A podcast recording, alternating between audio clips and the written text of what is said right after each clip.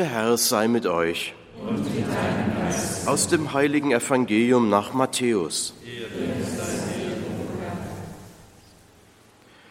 In jener Zeit sprach Jesus zu seinen Jüngern, Bittet, dann wird euch gegeben, sucht, dann werdet ihr finden, klopft an, dann wird euch geöffnet.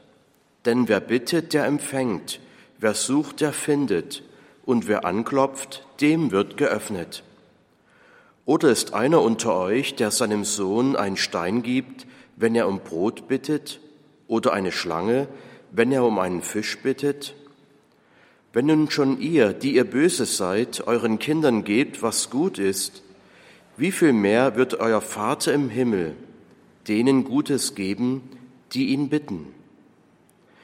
Alles, was ihr also von anderen erwartet, das tut auch ihnen.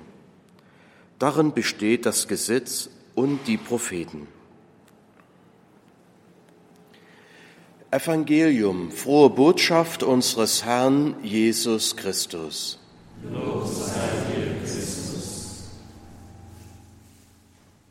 Lieber Pater Paulus, liebe Zuhörer, liebe Brüder und Schwestern im Herrn, ich benutze die Gelegenheit in der österlichen Bußzeit, einige Predigten, Gedanken zu entfalten zur Bergpredigt. Ein Ziel ist es, diese Texte der Selbstverständlichkeit zu entreißen. Man kann auch sagen, einer gewissen Oberflächlichkeit. Wir lesen diese Texte, haben Sie schon zigmal gehört. Aber ich merke immer wieder, dass wir sie in der Tiefe letztlich nicht verstanden haben. Als Beispiel habe ich am vergangenen Donnerstag den Gewaltverzicht hergenommen. Der Herr sagt, wenn einer dich bittet, gemeint ist das aggressive, aufdringliche Bitten im Orient, wie man das dort erleben kann, dann gib dem. Wenn einer von dir leihen will, du kannst ja zwar keinen Zins dafür nehmen, gib sie ihm trotzdem, auch wenn die Wahrscheinlichkeit, es zurückzubekommen, gering ist. Wenn römische Soldaten dich zwingen, eine Meile mit dir zu gehen, und das durften sie, oder das haben sie einfach als Recht herausgenommen, die Juden als Gepäckesel zu benutzen, dann geh zwei Meilen mit ihm. Wenn dir einer das Unterhemd wegnimmt, lass ihm auch das Gewand, den Mantel, und wenn einer dich auf die rechte Wange schlägt, dann halt ihm auch die linke hin.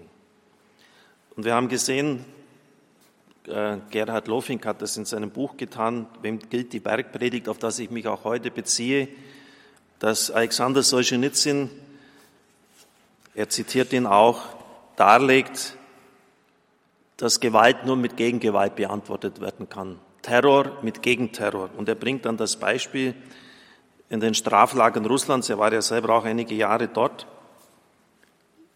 das Klima und die Art, wie die Menschen behandelt wurden, war sowieso schon schlimm, aber es wurde ganz und gar unerträglich, als dann die Spitzel die Leute noch verpfiffen haben.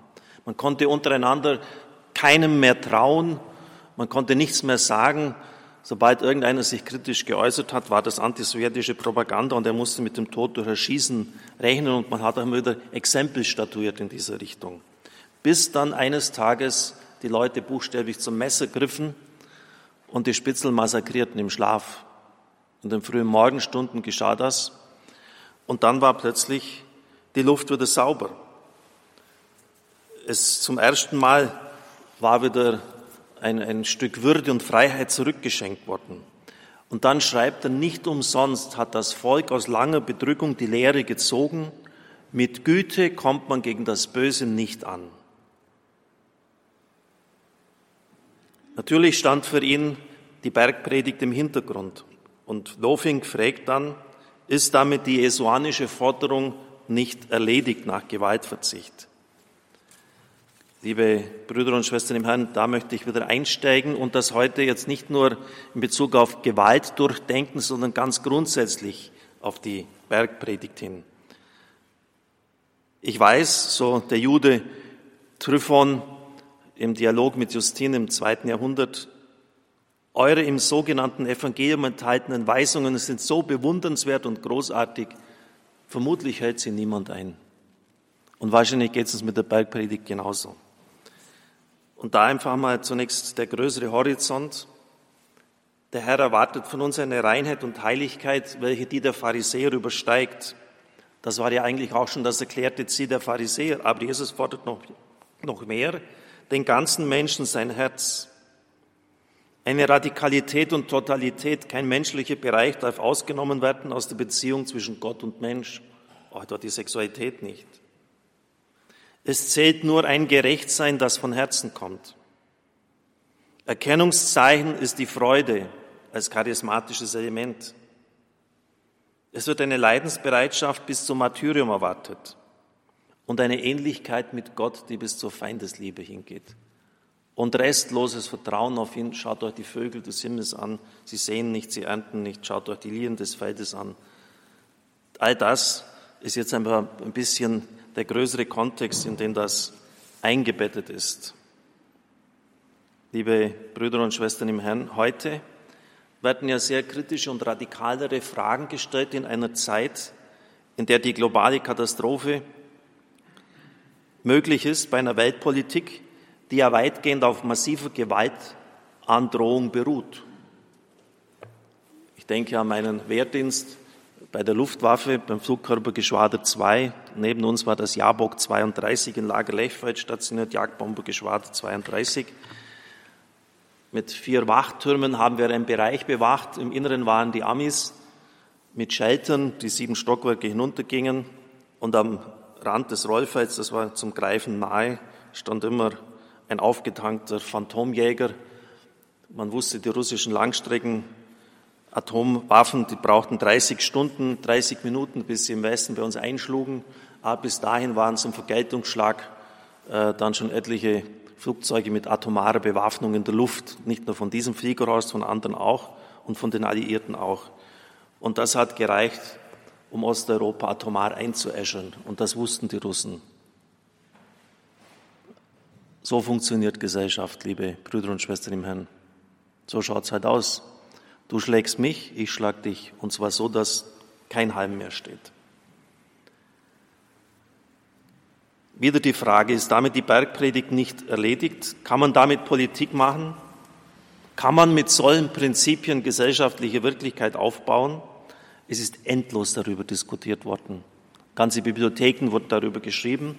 Und zwei Positionen stehen sich nach wie vor unversöhnt gegenüber. Die eine ist von Franz Alt in seinem Buch Frieden ist möglich, die Politik der Bergpredigt. Er sagt, macht das doch endlich einmal wirklich, setzt das doch mal im gesellschaftlichen Bereich um und nicht nur im privaten. Hört auf mit der Trennung vor die Politik und Religion. Er fordert eine radikale Umkehr im gesamten Bereich der Gesellschaft und der Politik hin zum Geist der Bergpredigt. Er schreibt, man kann vielleicht eine gewisse Zeit Religion und Politik, Politik und Privatleben und Beruf voneinander trennen. Aber auf Dauer kann man nicht schizophren leben. Schizophren heißt ja, verrenne ein Denken, schizo spalten, also mit einem gespaltenen Denken leben. Die heute in der Politik so beliebte Trennung von Gesinnungs- und Verantwortungsethik ist eine Schizophrenie mit bösen Folgen. Diese Trennung ist eine Spaltung. Sie ermöglicht, dass sich viele Politiker in ihrem Privatleben als Christen verstehen, aber mit Jesus von Nazareth in Politik nichts anzufangen wissen. Sie glauben sentimental an ihn, erklären ihn aber politisch zum Deppen. Er ist gut für Sonntagsreden und Weihnachtsansprachen, im politischen Alltag ist er aber leider nicht zu gebrauchen. So heißt es. So kommt es, dass manche Politiker den Meister der Gewaltlosigkeit im Mund führen und zugleich den atomaren Holocaust vorbereiten. Dann die folgende Aussage, die er später zwar leicht relativiert hat, aber die er damals geschrieben hat. Die Geschichte der Bergpredigt hat nicht stattgefunden. Sie ist die Geschichte der Verdrängung ihrer Forderungen. Interessant und verständlich ist, dass bis heute versucht wird, die Bergpredigt zu entschärfen. Kirchenführer und Theologen entschuldigen sich bis auf den heutigen Tag für die Konsequenzen des jungen Nazareners. Was meinen Sie dazu? Hat der Mann recht? Schade, dass wir jetzt keine kurze Diskussion durchführen können. Die eine Position. Die Geschichte der Bergpredigt hat eigentlich gar nicht stattgefunden. Zeig mir doch mal, wo es in der Geschichte umgesetzt worden ist im, im christlichen Bereich. Die zweite hat Max Weber, der bekannte Soziologe, formuliert in seiner Schrift Politik als Beruf. Mit der Bergpredigt kannst du keine Politik machen. Erst recht keine Gesellschaft darauf aufbauen. Handeln, politisch handeln heißt verantwortlich tätig zu sein. Verantwortungsethos verträgt sich nicht mit dem Gewaltverzicht der Bergpredigt. Er schreibt, mit der Bergpredigt, gemeint ist die absolute Ethik des Evangeliums, ist es eine ernstere Sache, als die glauben, die diese Gebote heute gern zitieren. Mit der Bergpredigt ist nicht zu spaßen. Von ihr gilt, was man von der Kausalität in der Wissenschaft gesagt hat. Sie ist kein Fiaker, den man beliebig halten lassen kann, um nach Befinden ein- und auszusteigen, sondern ganz oder gar nicht. Das ist gerade ihr Sinn, wenn etwas anderes als Rivalitäten herauskommen soll. Er nimmt dann den reichen Jüngling. Er aber ging traurig davon, denn er hatte viele Güter. Das Gebot des Evangeliums ist unbedingt und eindeutig. Gib her, was du hast, alles, schlechthin. Der Politiker wird sagen, eine soziale sinnlose Zumutung. Sie kann nur durch Gewalt durchgesetzt werden, wenn man das möchte. Das ethische Gebot aber fragt danach gar nicht, das ist sein Wesen. Oder halte den anderen Backen hin, unbedingt ohne zu fragen, wieso es dem anderen zukommt zu schlagen. Ich nenne das eine Ethik der Würdelosigkeit, außer für einen Heiligen. Das ist es. Man muss ein Heiliger sein in allem, zumindest dem Wollen nach. Man muss leben wie Jesus, die Apostel, der heilige Franziskus und seinesgleichen, dann ist diese Ethik sinnvoll und ein Ausdruck von Würde, sonst nicht. Denn wenn es in der Konsequenz dieser unweltlichen, dieser akosmischen Liebesethik heißt, widerstehe dem Übel nicht Gewalt, so gilt für den Politiker umgekehrt der Satz, natürlich sollst du dem Übel gewaltsam widerstehen, sonst bist du für seine Überhandnahme verantwortlich. Also, das ist die Gegenposition. Was ist jetzt richtig? Gewaltverzicht, so Max Weber, kann nur ein Einzelner leben, der keine öffentliche Verantwortung hat und seiner Gesinnung folgt. Im privaten, individuellen Bereich hat das Geltung. Durch die ganzen Diskussionen der Jahrhunderte hindurch waren es immer diese beiden Positionen. Und das hat sich in erstaunlichem Maß durchgehalten. Jetzt fragen wir mal, was die Theologen dazu denken. Die Theologen natürlich, die müssen es wissen. Die Theologen können die Weltverantwortung nicht aufgeben. Das ist unser Auftrag, die Welt zu gestalten, sie im christlichen Sinn zu durchdrängen, zu beeinflussen. Aber bei ihnen findet man auch, dass die Bergpredigt zunächst den Einzelnen fordert, er soll dann in die Gesellschaft hineinwirken und sie nach den Weisungen Jesu zu verändern suchen. Für das Hineinwirken in die Gesellschaft bleibt aber bei dieser Lösung am Ende nur ein sehr flüchtiger, nebuloser Geist der Bergpredigt bestehen. Und Lofing schreibt, es ist höchste Zeit für die Einsicht, dass beide Positionen dieser Form falsch sind und unsere Not nicht beseitigen können. Warum? Weil sie den Text der Bergpredigt gegen sich haben. Jede von ihnen hat aber etwas völlig Richtiges gesehen. Die erste Position von Alt hat darin recht, dass die Bergpredigt nicht auf Gesinnungsethik reduziert werden kann und nur individuell für den Einzelnen gelten kann. Die gesellschaftliche Dimension der Bergpredigt darf nicht verharmlost werden. Er schreibt, Franz Alt, die neue Botschaft Jesus ist ein Angriff auf die alte Gesellschaft. Sie fordert ein neues Sozialverhalten.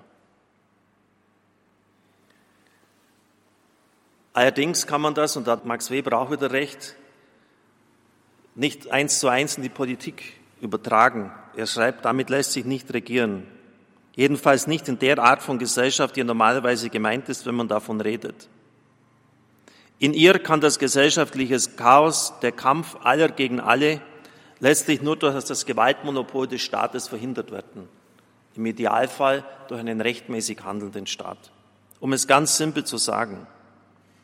Polizisten dürfen entgegen Matthäus 5,39 auf gar keinen Fall bei der Ausübung ihres Dienstes noch die andere Backe hinhalten. Richter müssen, auch wieder entgegen Matthäus 5,39, dem Bösen widerstehen. Und Politiker müssen entgegen Matthäus 6,34 Vorsorge treffen für den nächsten Tag und langfristig sogar für die kommenden Jahrzehnte. In all dem hat Max Weber, hat die zweite Position vollkommen recht. Sie merken also, ich habe jetzt das, was ich vorher in der letzten Predigt über Gewaltverzicht gesagt habe, auf das Gesamt der Bergpredigt äh, ausgezogen und gefragt, ja, wie, wie soll das jetzt gehen? Wie funktioniert es denn? Und da gibt es diese beiden Grundpositionen. Liebe Brüder und Schwestern im Herrn, die Bergpredigt, so schreibt Gerhard Lofing, verlangt mit zwingender Notwendigkeit einen Realisierungsbereich, wo sie öffentlich gelebt werden kann, wo sie umgesetzt werden kann. Und ich deute jetzt heute nur noch die Antwort an, wo Versöhnung, Liebe und Einmütigkeit maßgebender Anfang und bleibendes Grundprinzip menschlichen Handelns sind, entsteht von selbst eine Kontrastgesellschaft. Das alles Entscheidende, die Antwort ist, wem gilt die Bergpredigt? Wem gilt sie? Wem ist sie gesagt worden? Von wem wird sie erwartet, dass sie umgesetzt wird? Das ist wirklich ein Klassiker. Ich hoffe, dass Sie ihn noch vielleicht irgendwo antiquarisch finden von Gerhard Lofing. Ich habe Ihnen ja, das ist jetzt nicht unfair von mir, schon beim letzten Mal gesagt, dass ich heute nochmal einen größeren Anlauf nehmen werde und dann versuche, Antworten zu geben über nächste Woche und dann nochmal in der nachfolgenden Predigt. Aber es ist mir halt einfach mal wichtig, dass Sie an diese Texte herangehen, dass Sie sich jetzt auch mal selbst darüber Gedanken machen und nicht einfach mal so gedankenlos darüber hinweglesen und dass man sich dann wirklich überlegt, ja, wie ist das jetzt so? Gesellschaftlich kann man es offensichtlich nicht eins zu eins umsetzen. Gilt es denn überhaupt? Gilt es für mich? Wem gilt die Bergpredigt? Auch wie beim letzten Mal endlich die Predigt. Das ist ja immer so, wenn man einen schönen Spielfilm im Fernsehen anschaut, dann heißt es immer, bleiben Sie dran, gleich geht's weiter. Amen.